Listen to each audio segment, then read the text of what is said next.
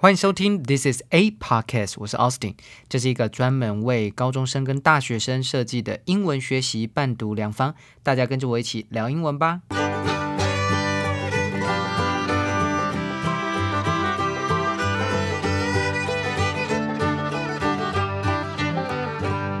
今天是七月三十号，星期五。今天的每日一字是 table tennis。T A B L E T E N N I S table tennis 当做名词代表桌球的意思。A game played like tennis with bats and a small plastic ball on the table with a net across it。我们先来看来自 Focus Taiwan 的新闻例句。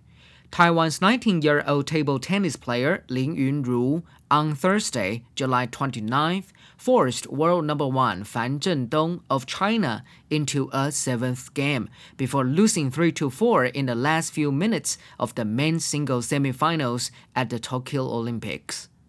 台湾十九岁的桌球选手林云如于周四七月二十九日迫使世界排名第一的中国选手樊振东进入第七局，在最后几分钟内以三比四输掉东京奥运桌球男单的半决赛。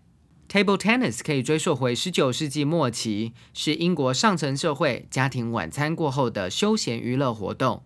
以前的名字有 ping pong 乒乓球、wiff waff，还有 fling flam。于一九八八年汉城奥运，也就是现在的首尔，首次被列入比赛项目之一。延伸学习桌球有什么看点呢？The small size of the table tennis table belies the intense and dynamic character of play, with balls hit at speeds in excess of 100 km per hour and players constantly switching from defense to attack.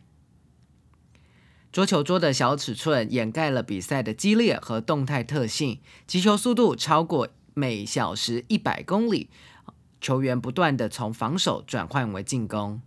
Table tennis players need lightning reactions, incredible agility, and high levels of fitness in order to capitalize on their own different physical and technical strengths, some players favor a stance that positions them close to the table, while others prefer to operate from a distance.